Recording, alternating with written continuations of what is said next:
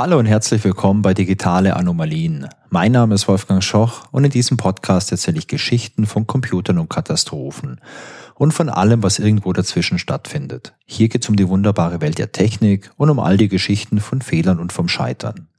In der heutigen Folge Nummer 44 erzähle ich euch die Geschichte von einem amerikanischen Kriegsschiff, das durch einen Tippfehler außer Gefecht gesetzt wurde. Das Schiff ist die USS Yorktown, das ist ein Lenkwaffenkreuzer der US Navy und ähm, ja, das Schiff hat eine Verdrängung von rund 10.000 Tonnen, hat eine Länge von 173 Metern und eine Breite von 17 Metern.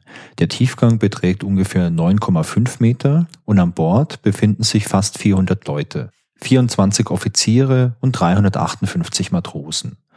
Die Indienststellung von diesem Schiff, die erfolgt 1984 und die Aufgabe von der USS Yorktown ist die Bereitstellung von Luftabwehr für Flugzeugträger. Denn wenn so ein Flugzeugträger unterwegs ist, dann ist der nie alleine unterwegs, sondern immer in Begleitung von vielen kleineren und wendigeren Schiffen. Denn der Flugzeugträger, der ist natürlich eher so der große, träge Wal, der sehr lange braucht, um vielleicht jetzt den Kurs zu ändern. Und ja, deswegen gibt es eben noch diese kleinen Begleitschiffe. Und die USS Yorktown, die war eben eins davon. Benannt ist die USS Yorktown übrigens nach der Schlacht von Yorktown. Das war eine berühmte Schlacht im amerikanischen Unabhängigkeitskrieg. Die fand 1781 statt und damals schlug George Washington die britischen Truppen. Und diese Schlacht ist so berühmt, dass die USS Yorktown, über die ich heute spreche, bereits das fünfte Schiff mit diesem Namen ist. Und ähm, was auch noch interessant ist an der USS Yorktown, die Baukosten, die betrugen über eine Milliarde Dollar. Grund dafür ist unter anderem, dass damals ein relativ teures und sehr computerisiertes ähm, Waffensystem eingebaut wurde, so ein, so ein Raketensystem. Das war relativ teuer und äh, ja, das hat einfach die Baukosten in die Höhe steigen lassen. Die USS Yorktown, die war dann bis 1995 im Einsatz und hauptsächlich war sie im Schwarzen Meer unterwegs, im Mittelmeer und in der Karibik. Und äh, ein kleiner Fun fact noch, solche Schiffe, die bekommen Auszeichnungen. Das wusste ich bisher auch nicht. Ich habe das jetzt bei der Recherche gelesen. Und die USS Yorktown, die bekam beispielsweise den Top Gun Award der Atlantikflotte, der für herausragende Fähigkeiten in der Bedienung der Bordartillerie verliehen wurde. Dann gab es doch den Old Crows Award für die elektronische Kampfführung. Und es gab auch noch den Ship Safety Award des Befehlshabers der Atlantikflotte. Und das ist nur ein ganz kleiner Ausschnitt, denn dieses Schiff hat ganz schön viele solche Awards bekommen. Und wenn ihr euch das interessiert, dann verlinke ich euch mal eine Seite, da könnt ihr euch mal noch so ein paar weitere Daten der USS Yorktown anschauen. Für diesen Podcast wird das Schiff aber erst im Jahr 1996 so richtig interessant. Denn in dem Jahr wird die USS Yorktown Teil vom Smart Ship Program. Das ist ein Programm der US Navy und im Rahmen von diesem Programm versucht man die ganzen Systeme, die es an Bord gibt, zu automatisieren, Systeme miteinander zu vernetzen, um dadurch Geld zu sparen. Dieses Geld soll gespart werden, indem man auf der einen Seite die Wartungen und die Reparaturkosten reduziert durch diese Automatisierung zum anderen möchte man aber auch massiv Personal einsparen. Und äh, man spricht hier bei der USS Yorktown davon, dass man zehn Prozent Personal einsparen kann. Und das macht dann unterm Strich 2,8 Millionen Dollar pro Jahr aus. Eine interessante Sache, die ich da gelesen hatte, war, bisher hatte man auf der Brücke 13 Personen für die Steuerung und für die Überwachung von dem Schiff. Und durch dieses Smart Ship Program konnte man die 13 auf drei reduzieren. Also das ist schon enorm. Technisch sah das Ganze so aus, dass man an Bord von der USS Yorktown 16 Workstations installiert hat. Auf denen lief Windows NT 4 und man hat sich dafür entschieden, handelsübliche Technologie zu verwenden, also handelsübliche Hardware und auch ein handelsübliches Betriebssystem, um die Kosten zu senken. Denn so eine Individualentwicklung von einem Betriebssystem oder auch von Hardware ist ähm, ja enorm teuer und eigentlich lohnt sich das nur, wenn man entweder eine sehr hohe Stückzahl hat oder man schießt irgendwas ins All, wo man halt nie wieder rankommt, um irgendwas zu reparieren. Da lohnt sich normalerweise schon, so Individualdinge zu entwickeln. Aber hier ist das sicherlich nachvollziehbar, dass man es zumindest in Erwägung gezogen hat. Diese ganzen Workstations und die sonstigen Komponenten, die wurden dann durch ein Glasfaserlan miteinander vernetzt Ich habe mir mal angeschaut, was für Systeme das es überhaupt an Bord gab. Und ähm, ich habe hier die Liste vor mir. Es gab an Bord ein Integrated Bridge System, dann gab es das Voyage Management System, dann gab es das Damage Control System, dann hatten wir noch ein Integrated Conditioning and Assessment System, dann gab es das Hydra Wireless Communication System und last but not least noch das Standard Machinery Control System. Also es gab eine ganze Menge von verschiedenen Systemen, die halt alle Schlüsselfunktionen des Schiffs kontrolliert haben. Angefangen von der Steuerung und Kontrolle auf der Brücke, über die Kommunikation, über die Navigation bis hin zum Antrieb vom Schiff.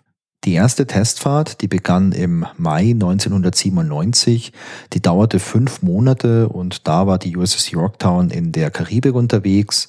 Man hat damals einen Einsatz gegen Drogenschmuggler durchgeführt und dabei eben das neue Schiff getestet. Die fünf Monate, die verliefen im Großen und Ganzen erfolgreich, da gab es keine größeren Probleme. Und als die USS Yorktown nach diesen fünf Monaten in den Heimathafen zurückkehrte, war man erstmal ganz zuversichtlich. Diese Zuversicht, die hielt an bis zum 21. September 1997. Denn da war die USS Yorktown auf einer Trainingsfahrt vor der Küste von Cape Charles in Virginia unterwegs und da zeigte auf einmal die Software ein geschlossenes Ventil an. Und zwar ein Ventil für die Treibstoffversorgung. Und man hat es dann vor Ort untersucht und festgestellt, dass man durch die Software das nicht verändern kann. Also die Software hat einfach was Falsches angezeigt die hat irgendwie einen falschen Wert gehabt. Und eins der Besatzungsmitglieder hat dann sich überlegt, hey, was kann ich denn da machen?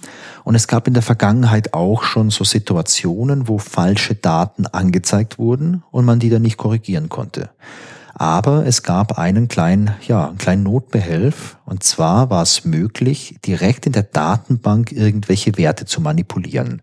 Technologisch müsst ihr euch das so vorstellen, es gab halt eine Datenbank, also eine Quelle, wo man alle möglichen Informationen ablegen konnte. Ich vergleiche das ja immer gern mit der großen Excel-Tabelle und ja, so könnt ihr euch das auch vorstellen.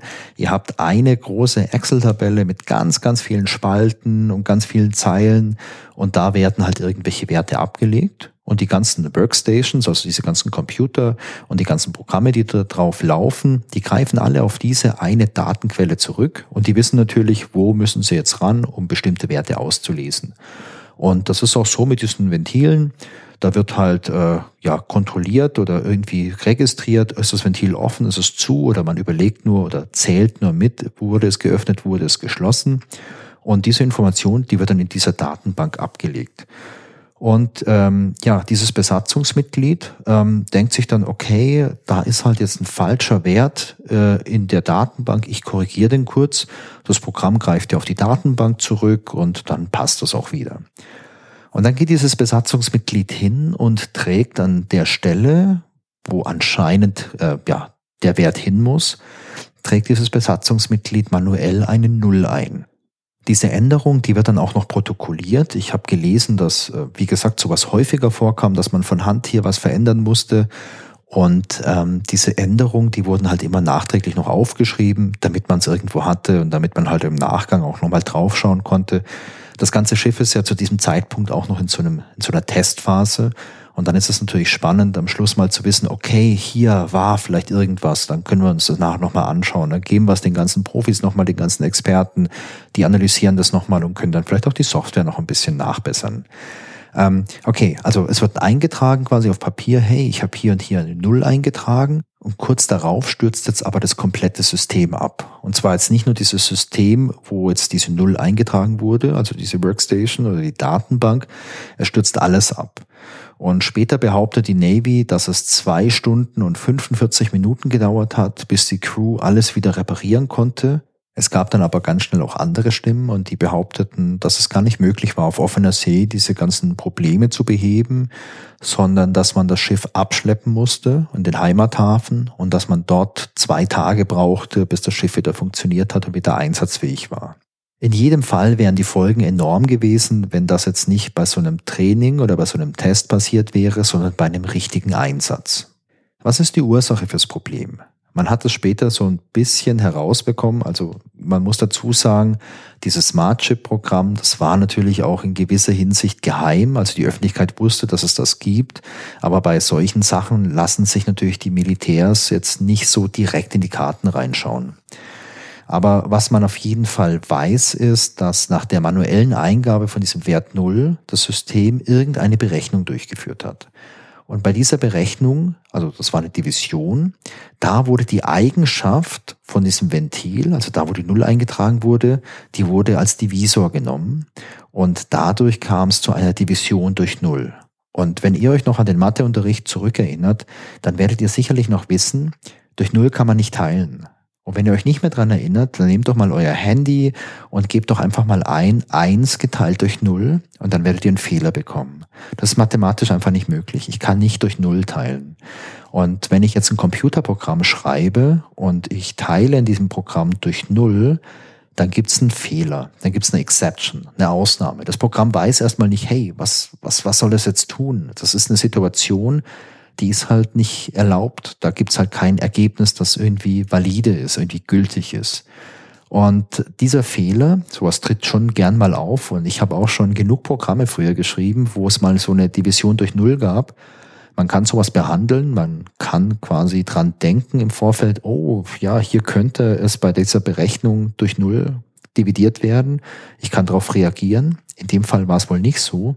Und das hat dazu geführt, dass diese Datenbank abgestürzt ist und dieses ganze Netzwerk hat immer so auf die Datenbank zugegriffen. Also die ganzen Systeme, die haben auf die Datenbank zugegriffen. Und dadurch, dass diese Datenbank auf einmal nicht mehr erreichbar war, fielen auch die ganzen anderen Systeme aus.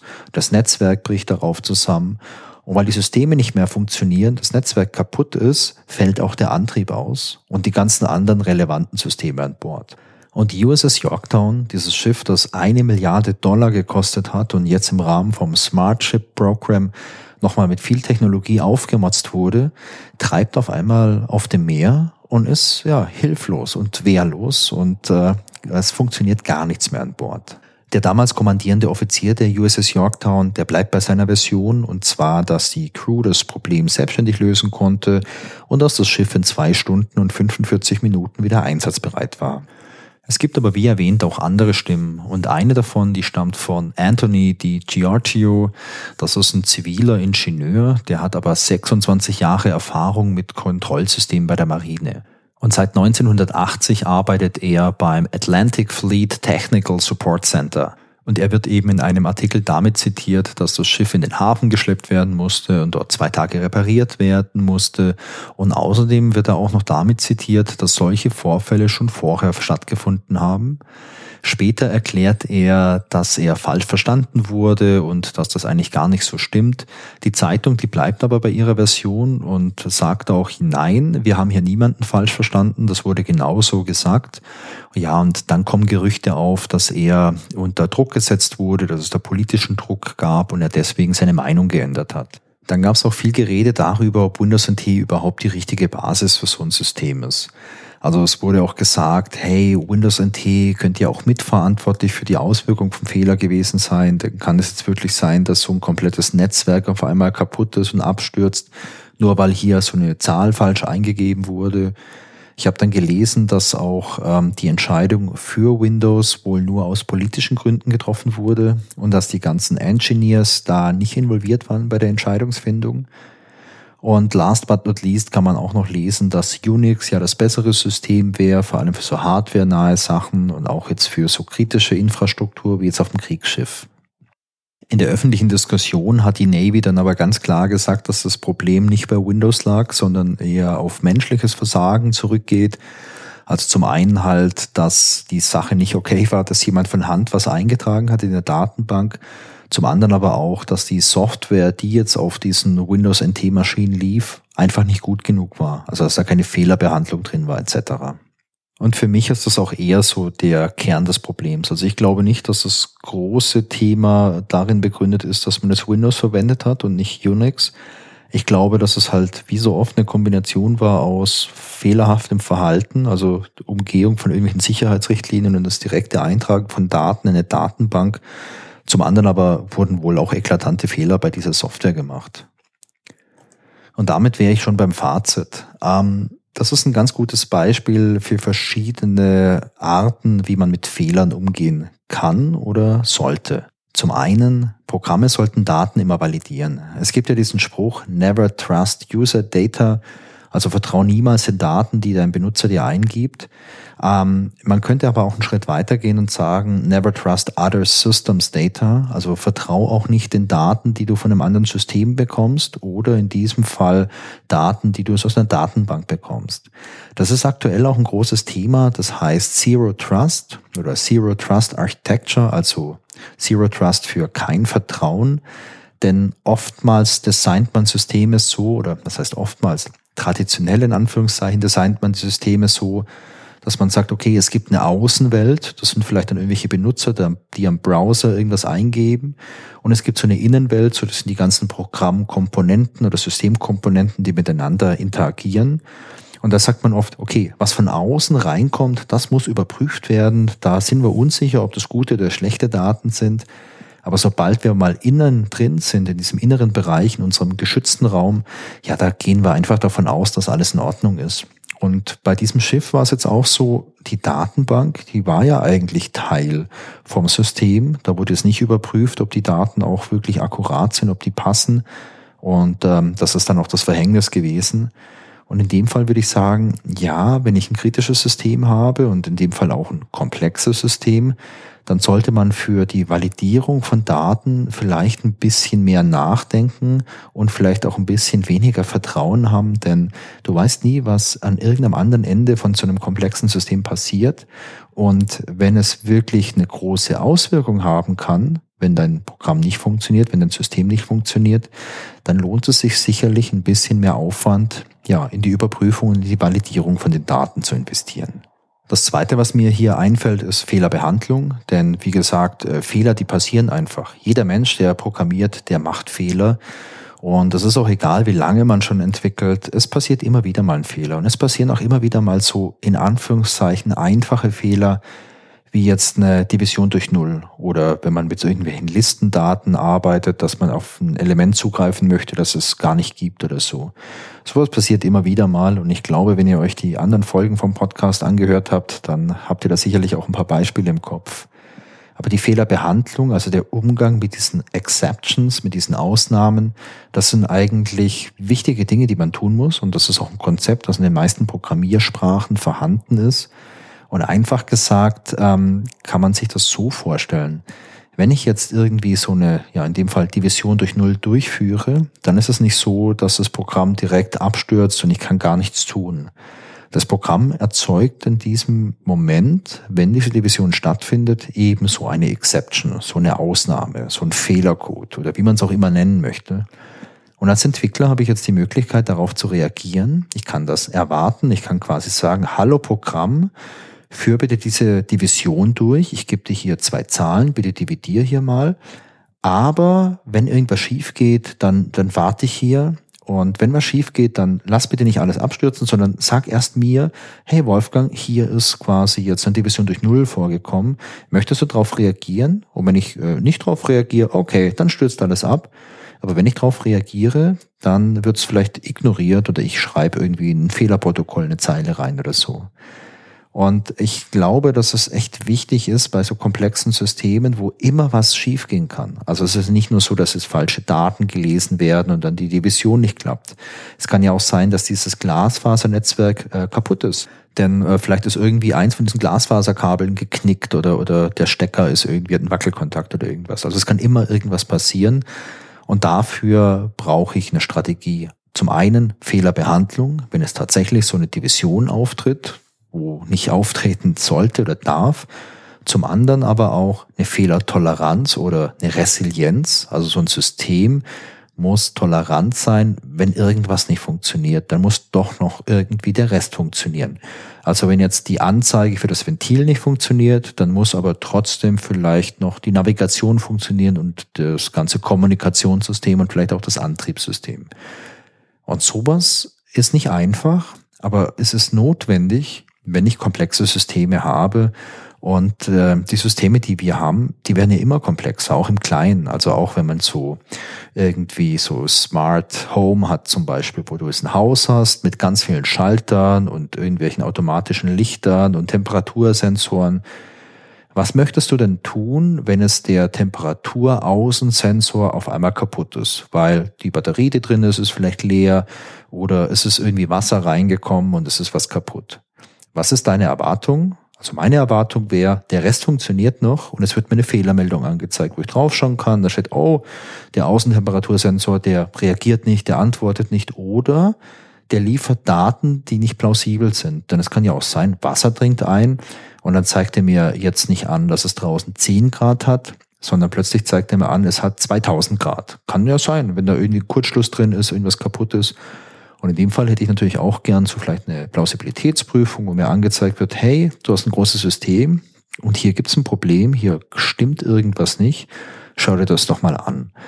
Und ich glaube, dass es einfach in der heutigen Zeit notwendig ist, beim Design und beim Entwurf von irgendwelchen Systemen sowas im Hinterkopf zu haben. Und unter uns 1997 ja, hätte man das eigentlich auch schon im Hinterkopf haben können und vielleicht auch müssen. Ich habe noch einen kleinen Trivia-Fact. Und zwar hat Bill Gates damals dieses Smart Chip Program für den Computer World and Smithsonian Award nominiert. Und vielleicht ist ja dann doch ein kleines bisschen an dem Gerücht dran, dass es eine rein politische Entscheidung war, auf Windows NT zu setzen und eben nicht auf Unix zu setzen. So eine Kleinigkeit habe ich noch und zwar Feedback. Mich hat Feedback erreicht und zwar im Rahmen von einem neuen Review auf äh, Apple Podcasts. Ja, und das möchte ich euch gerne mal vorlesen. Das Review, das stammt von iBookar und er oder sie schreibt einer der besten Technik-Podcasts. Kuriose Fälle zwischen Alltagstechnik und Raketenwissenschaft. Spannend und kurzweilig erzählt, verständlich für Laien und interessant für Fachleute. Ich freue mich auf jede Folge. Ja, vielen Dank. Ich freue mich äh, über dein Review und ich freue mich natürlich auch, wenn da vielleicht noch weitere Reviews dazukommen. Kleiner Wink mit dem Zaunpfahl. Ja, und das war's auch schon für heute. Das war die 44. Folge von den digitalen Anomalien. Ich hoffe, es hat euch Spaß gemacht. Ich freue mich, wenn ihr auch bei der nächsten Folge wieder mit dabei seid. Genauso freue ich mich aber auch über Feedback. Sehr gerne per E-Mail an feedback at digitaleanomalien.de oder als Kommentar zur Folge auf digitaleanomalien.de. Und wenn ihr Lust habt, dann folgt mir doch auch auf Instagram unter digitaleanomalien oder auf Twitter unter @d_anomalien. Ich würde mich sehr freuen, wenn ihr den Podcast weiterempfehlt oder mir eine Sternebewertung bei Apple Podcasts oder Spotify gebt. Das hilft mir, neue Leute zu erreichen. Ganz toll wäre natürlich auch ein kleiner Bewertungstext bei Apple Podcasts, zum Beispiel so, wie es iBooker gemacht hat. Vielen Dank nochmal. Tschüss und bis zum nächsten Mal.